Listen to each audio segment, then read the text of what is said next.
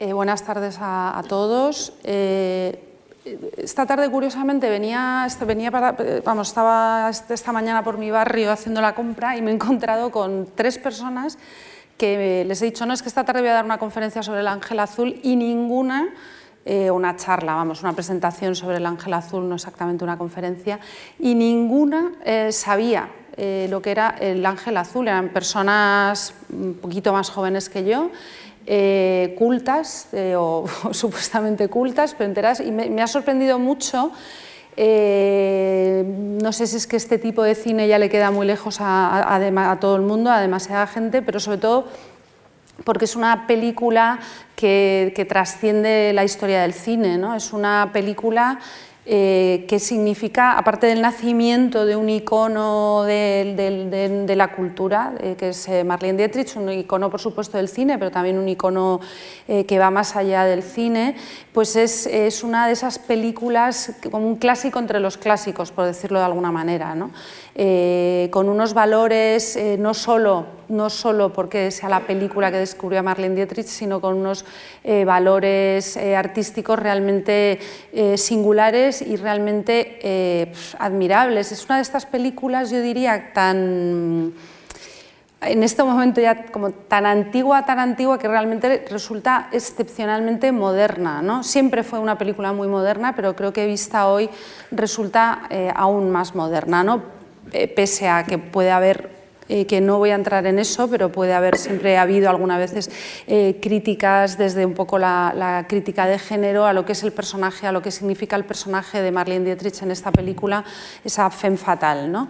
Eh, que interpreta aquí. Pero bueno, más o menos quería, quería decir esto porque me, me sorprende que, que, de alguna manera se esté olvidando este tipo de cine, que de alguna manera se esté Em, quedando tan, tan lejano en, nuestra, en, la cultura popular este tipo de películas que, que han significado tanto en, eh, en, en, la, historia, desde luego, del siglo XX.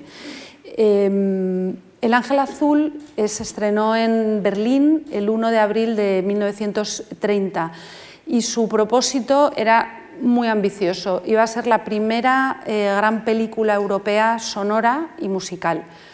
Era una película hecha por los estudios UFA, los grandes estudios alemanes eh, de la UFA, y para ello eh, convocaron a la gran estrella del cine mudo alemán, el actor Emil Jannings, eh, que es el protagonista de la película, a un director vienés que desde niño había vivido en Estados Unidos, Joseph Botenstenberg, y que era un director que había trabajado sobre todo para la Paramount, y, que bueno, tenía esta cosa de, la raigambre europea, eh, pero que trabajaba en Hollywood, con lo cual, y además la última película de Von Stenberg la había hecho junto a Mil Jannings, que fue de alguna manera el que dijo que lo contratasen. ¿no?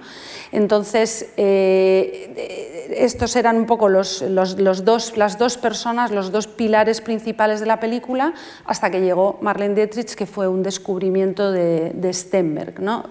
Ella ya había hecho más cine, no fue su primera película. Ella tenía eh, una, docena de películas, pequeñas películas detrás, también había trabajado en el teatro, trabajaba en el teatro, pero esta es la película que la convierte en una estrella absoluta. Eh, tanto es así que a ella le pilló el, éxito de esta película, el estreno, este 1 de abril del 30, ya en barco hacia Estados Unidos para convertirse en una estrella, de la, en una actriz de la Paramount. Y de hecho en Estados Unidos su siguiente película, que fue Morocco, se estrenó antes que esta. Y ella se enteró en el barco del éxito que había sido la película. La película se rodó simultáneamente en inglés y en alemán, eh, o sea, era, muy ambiciosa en ese sentido, o sea, querían que fuese la gran película europea sonora y querían hacer la versión alemana, que es la que se va a ver esta tarde, y eh, la versión inglesa. La versión en inglés, perdón. Entonces, bueno, es una película eh, realmente es innovadora por el, obviamente por el tratamiento del sonoro, que es muy importante y creo que es un aspecto en el que hay que fijarse mucho, eh, cómo se usa, cómo usa Stenberg el sonido, no solo la música, o sea, la música es, son estos números musicales, eh, algunos conocidísimos de Marlene Dietrich, porque además ella a lo largo de su vida los siguió interpretando y los siguió cantando y fue un poco la base de, de muchos de los espectáculos musicales que hizo, sobre todo cuando dejó el cine y se, y, se dedicó prácticamente, se, vino a vivir a París y se, dedicó prácticamente pues, a dar conciertos. Ella seguía cantando estos temas, pero es muy interesante eh, observar el tratamiento del sonido. ¿no?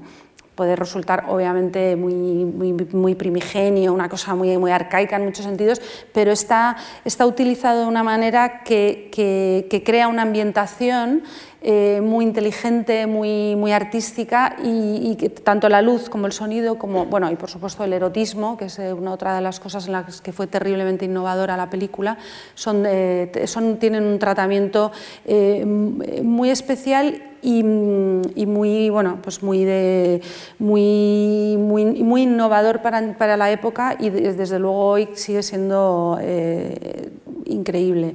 Em, la historia, el, argumento, el, guion partía de una novela, una novela de Heinrich Mann, el hermano mayor de Thomas Mann, que era una novela eh, mucho más con un, tenía una eh, más política y con una, con una, crítica social y política mucho mayor de lo que tiene la, la película. La película eh, borra, eh, de hecho Stenberg le pegó un meneo brutal al, libro, se quedó con, le dio la vuelta entera, porque realmente a él lo que le interesaba era ese personaje del profesor Unrat, que significa profesor basura, que es como le llaman los alumnos al profesor Raz, le llaman eh, basura, se burlan de él, y esta cabaretera de la que él se enamora.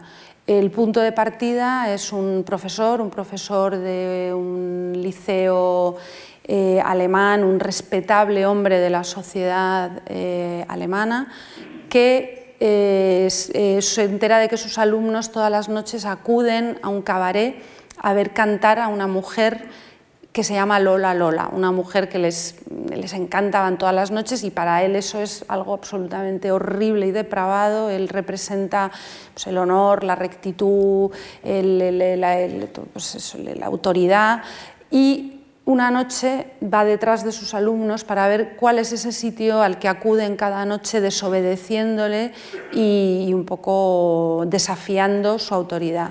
Y entonces llega a este cabaret y ahí eh, conoce a Lola Lola. Son muy importantes o muy, mm, vamos, yo eh, creo, creo, que es interesante que, es, que le presten atención para, para, que vean hasta qué punto la imaginación de Stenberg era realmente fabulosa.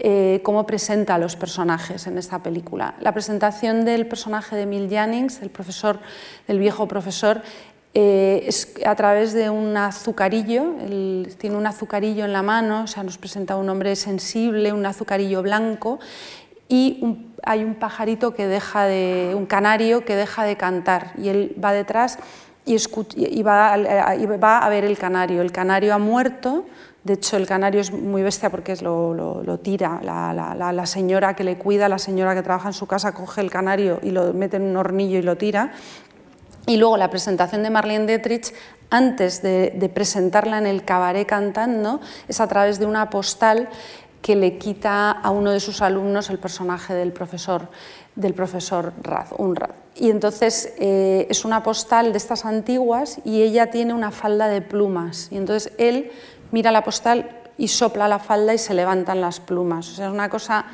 delicadísima, preciosa, pero a la vez con una carga erótica enorme. O sea, el, canario, eh, que tendrá su réplica eh, a, mitad de película, en ella también tiene un canario en su habitación y su canario canta, es una clara alusión sexual, o sea, el canario muerto y después de acostarse con ella en la habitación de ella, el canario canta, hay ese juego erótico y luego la falda que se levanta y enseña las piernas de ella. O sea, es Es curioso porque es una película muy erótica, con, con un erotismo además, por un lado muy luminoso, eh, la ropa interior de ella, que es como el azucarillo blanco, que es un fetiche que él, que guarda muy al principio, todo esto que estoy contando es muy al principio de la película.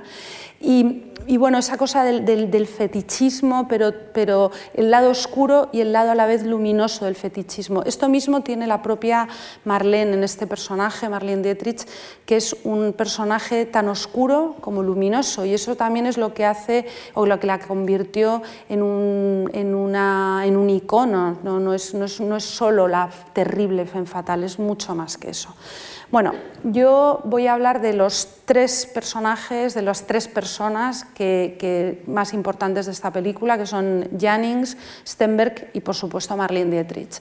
Emil Jannings eh, era, como he dicho al principio, una verdadera estrella del cine mudo, o sea, era famosísimo, era un auténtico tótem del cine alemán, un grandísimo actor. Eh, se ha denostado mucho la actuación de, de Jannings en esta película, bueno, se ha denostado posteriormente, porque es un tipo de actuación eh, pues que ya no es como las que hay ahora, es muy exagerada, muy del cine mudo, casi podríamos quitar los diálogos y entenderíamos perfectamente todo lo que ocurre en la película.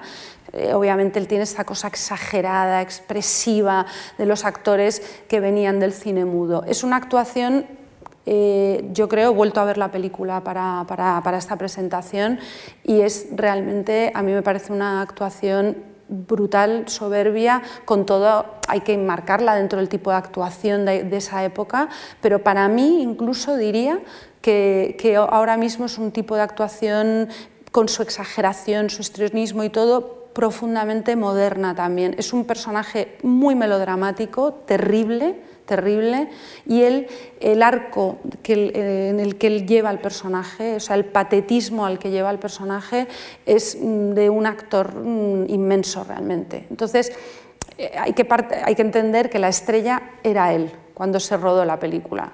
Cuando se estrena la película, la estrella es ella, ella le borra directamente del mapa.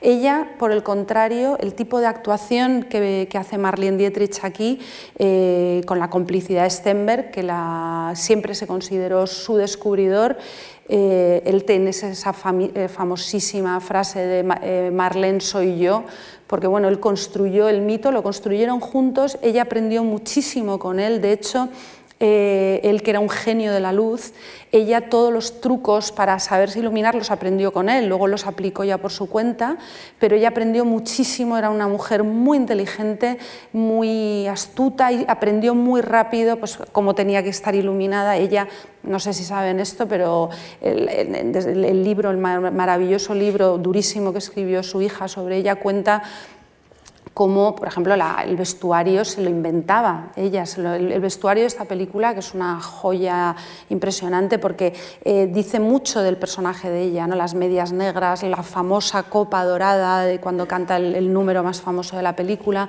Todo ese vestuario eh, lo inventaron entre Stenberg y ella y lo hicieron yendo a todos los cabarets, a los clubs nocturnos, pues pateándose la noche para, para sacar un vestuario que realmente hablase por sí solo. Y la, ropa de Marlene Dietrich en esta película realmente es, parte, una parte eh, más que sustancial del, personaje. ¿no? Entonces, bueno, todo esto, pero bueno, pero Jannings era eh, la estrella. Cuando, cuando Jannings, eh, justo en la película anterior que había hecho con Stenberg, que fue La Última Orden, es una película que rodaron juntos en Estados Unidos, eh, Jannings ganó el Oscar con esa película. Es, el primer Oscar a un actor eh, de la historia, porque en el año 29, la película era del 28, en el 29 es cuando empieza la ceremonia de los Oscars, que la vamos a, este domingo es, eh, es la de este año, y fueron los primeros Oscars de la historia y los ganó él por esta película, El, el último orden, dirigida por Von Stenberg. ¿no? Entonces, bueno, ellos ya habían trabajado juntos, tenían esa complicidad. Eh, a Von Stenberg en un principio le habían encargado hacer una película sobre Rasputín eh, y él no quiso, él se empeñó en adaptar eh, esta novela de Heinrich Mann eh, insistió muchísimo, lo puso como condición y acabó consiguiéndolo y desde luego él no quería hacer una gran, pues eso, una película Rasputín, lo que quería era hacer realmente una película pues lo que es esta película sobre cosas mucho más carnales eh, y mucho más humanas en el fondo. ¿no? Eh, eh, había apuntado, por ejemplo, un dato que a mí me parece curioso e interesante, que es que Emil Jannings ganó 200.000 dólares, según algún, he leído en algunos sitios, 100.000 según las memorias de Marlene Dietrich, y Marlene Dietrich ganó 5.000 dólares. O sea, esa era la diferencia. Él 200.000 dólares, ella 5.000. O sea, ella era una don nadie total. Lo que ocurrió es que en, durante el rodaje aquí hubo un choque de trenes brutal. O sea, Jannings no soportaba a Marlene Dietrich, él tenía su propia candidata. Eh, Marlene Dietrich me, malévolamente dice que le gustaban las mujeres culonas y ella no era culona y que le gustaba mucho tocarle el culo a las mujeres y que por eso quería otra candidata con más culo que ella. Eh, y entonces, bueno, el caso es que no se soportaron. O sea, hubo un, choque total, eh, Marlena eh, despotrica del totalmente y de hecho Stenberg y él se pelearon también por, esta película. O sea, fue un rodaje muy duro por, este choque entre, entre los dos actores principales. Lo cierto es que cuando la película se estrenó fue el último éxito de Jannings, él ya nunca más volvió a tener un gran éxito eh, eh, tuvo muchísimas dificultades para, para, entrar en el cine sonoro, no dominaba el inglés, hablaba mal, le costó mucho y se quedó en Alemania. Entonces, quedarse en Alemania, eh, Marlene Dietrich se fue a Estados Unidos, no volvió a Alemania, se convirtió además en una militante antinazi abierta, ya tuvo, fue, vamos, fue una de las razones por las que se fue, fue huyendo del, del nazismo pero Emil Jannings, en cambio, que era un hombre muy famoso, no, no, rompió con el nazismo. De hecho, le convirtieron en director de los estudios UFA y cuando acabó la guerra ya el no, no, no, lo apartaron completamente, ya nunca más despegó su carrera y de hecho murió en el, en el año 50 en Suiza, o sea, incluso fue a Alemania. ahí estamos de hecho viendo el, el, el, último gran trabajo de Emil Jannings y, y su, y el, final, o sea, el final de él como, como, como actor. Insisto, que cuando lo vean esta tarde verán el, nivel de, actorazo del que estamos hablando, pero eh, como, como, con tantos otros, pues la, historia se lo, se lo, llevó por delante. El siguiente personaje importante es eh, von Stenberg, ya lo he dicho, era una, había nacido en Viena, se fue desde muy niño a Estados Unidos, su carrera la hizo principalmente en Estados Unidos y, y esta película es un poco la, su gran eh, eh, eh, su película, había hecho otras muy conocidas, pero ahí empieza su colaboración con Marlene Dietrich que marca totalmente la carrera de los dos, pero desde luego la de él también. Él tiene una frase que me parece importante que dice, yo aspiraba al rango de artista en una de las ramas de las artes en la que no está permitido serlo. Él decía todo el rato que su cine era abstracto, ¿no? que, lo que, a él lo que le gustaba era la capacidad expresiva y evocadora de las imágenes. O sea, él se siente artista, quiere ser artista, cree en, en, las películas como en la obra de un solo creador que moldea todo, desde los actores a los decorados, al guion y tal, y eso en una industria como la del cine, sobre todo la de Hollywood, pues le causó muchísimos, muchísimos problemas.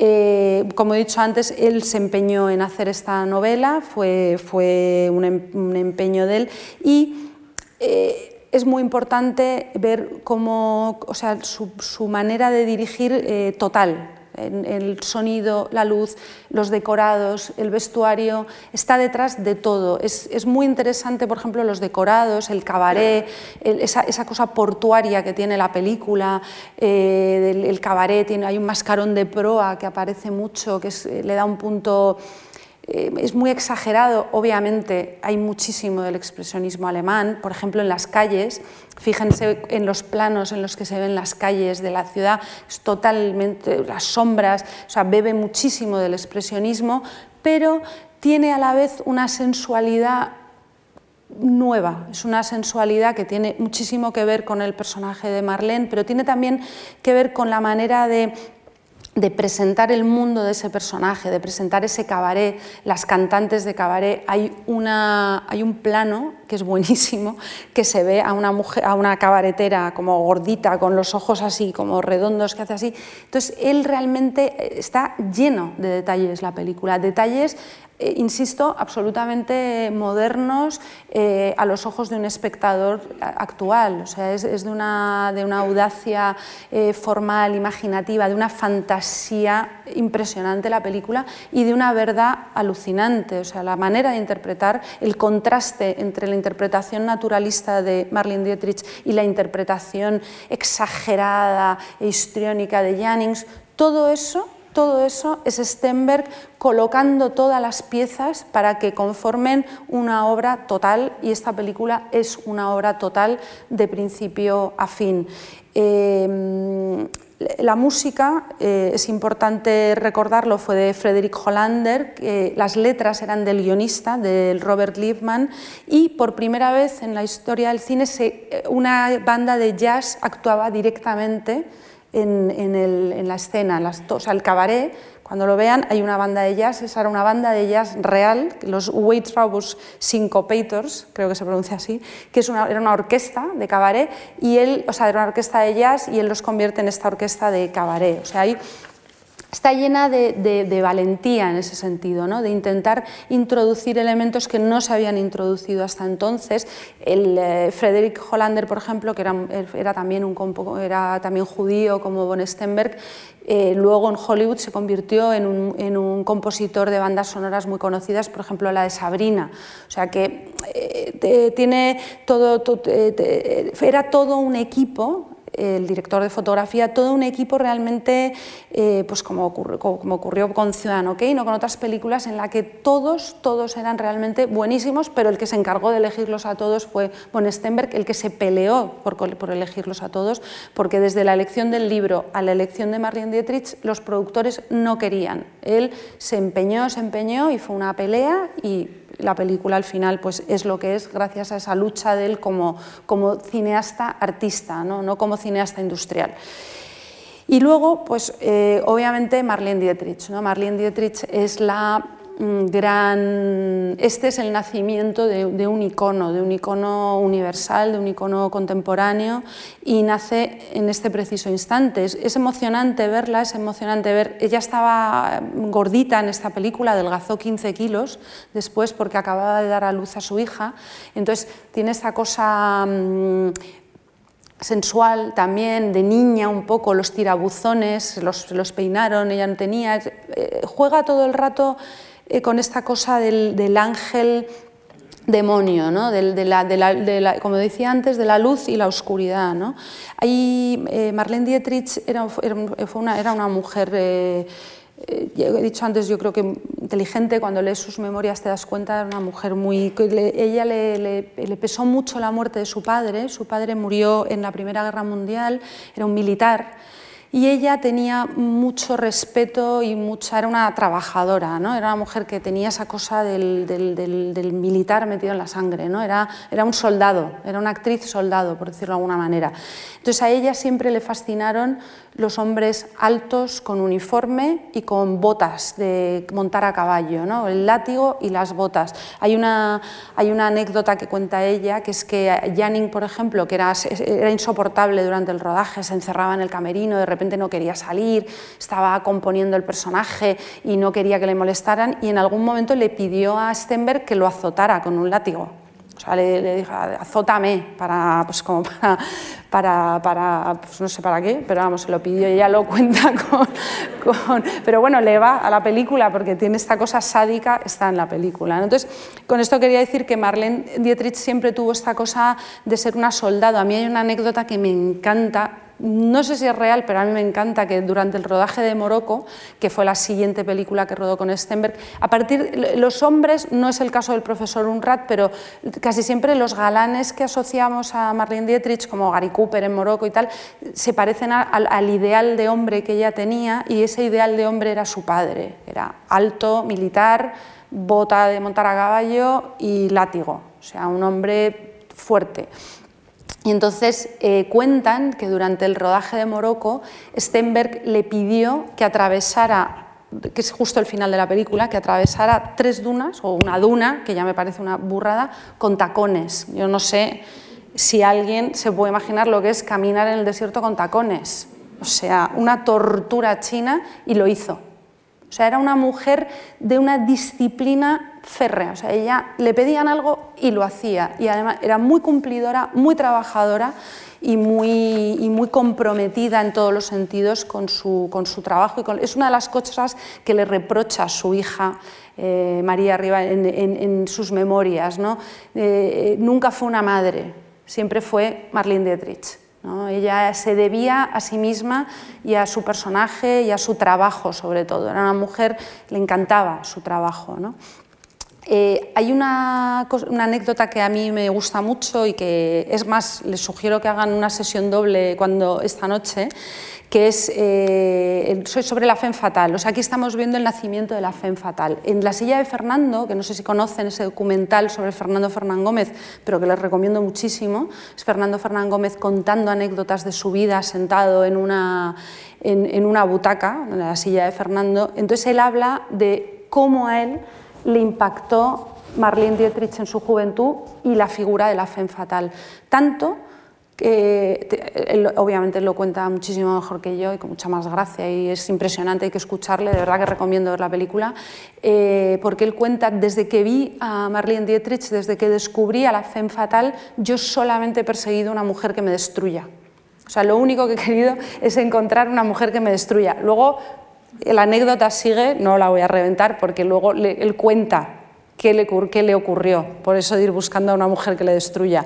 Y entonces efectivamente ella aquí crea el mito de la mujer destructora, de la mujer devoradora de hombres, de esa femme fatal absoluta. Hay otra película que a mí me parece interesante también como doble sesión, que es Sed de Mal de Orson Welles, es una de las últimas interpretaciones de Marlene Dietrich, en la que Orson Welles le hace un clarísimo homenaje al personaje de Lola Lola y a su pianola, porque la presentación, está, Orson Welles gordo en Set de Mal, va caminando y dice, he escuchado una pianola, que es la presentación del personaje que hace Marlene Dietrich en Set de Mal y que es una manera que hace Orson Welles maravillosa de reivindicar la bondad de, esta femme fatal, la, cara, la cara buena de la mala mujer.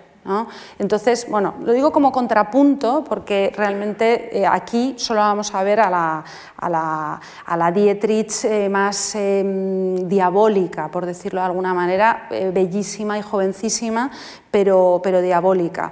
Eh, es diabólica además por una cosa inocente, o sea, ella eh, es un personaje que no es mala porque quiere ser mala, es mala por pura indiferencia, o sea, realmente, y, eso es una cosa que ella eh, interpreta de una manera mm, muy natural, que es el desdén ella es desdeñosa sobre todo, ¿no? este, este señor que, eh, que, va detrás de ella, ya lo mira como diciendo, es un pesado, este o sea, ella le hace daño no por mala, sino porque en realidad es una mujer libre que lo que quiere es hacer eh, lo que quiere. Y eso incluye mm, tener amantes o no tenerlos, casarse con este o no casarse, ella hace lo que le da la gana y haciendo lo que le da la gana destruye, pero sobre todo es una mujer libre, eso es importante eh, tenerlo en cuenta, ella destruye desde la libertad.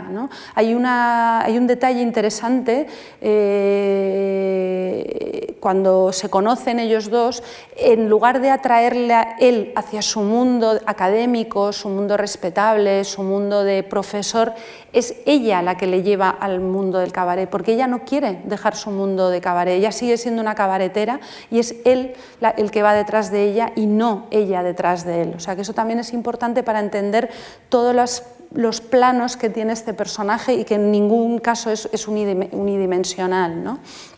Bueno, Marlene Dietrich eh, se convirtió a raíz de esta película en una de las grandes estrellas de la Paramount eh, era un poco la respuesta a Greta Garbo, otra mujer europea, fría, dura, ¿no?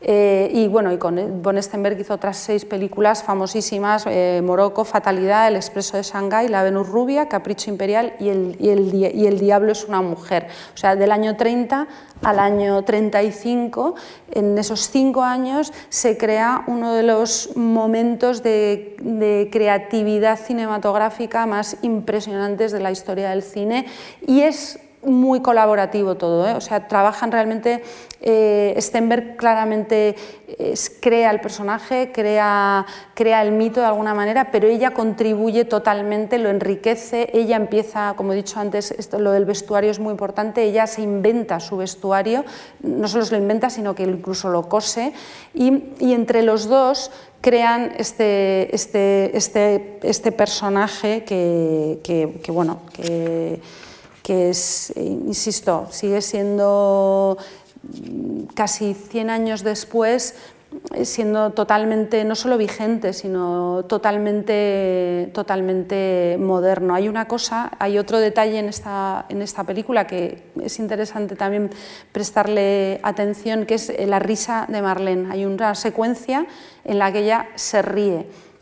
La risa de ella, que era una risa muy particular, que no sé si recuerdan otra película de Billy Wilder, Testigo de Cargo, que hace ella, que también usa esa risa. Ella tenía una risa como un poco ordinaria, como un poco ronca. Y entonces la risa es la primera vez aquí que se, que se escucha reír a Marlene Dietrich y es una cosa muy, muy, muy emocionante, ¿no? porque ella, tenía, ella era una mujer, por ejemplo, una de las cosas que más le costó fue hablar de una manera con el slang, ¿no? hacer hablar como, como se hablaba en los bajos fondos. Ella era, ella se considera, era una señorita y le costó mucho eh, adecuar su alemán a, un alemán de, de, de, pues eso, del, lumpen. ¿no? Y, bueno, pues eh, había traído un pequeño pasaje para leer de, las memorias de Marlene Dietrich, pero ya se ha pasado el tiempo. Entonces, pues nada, era esto más o menos para la presentación.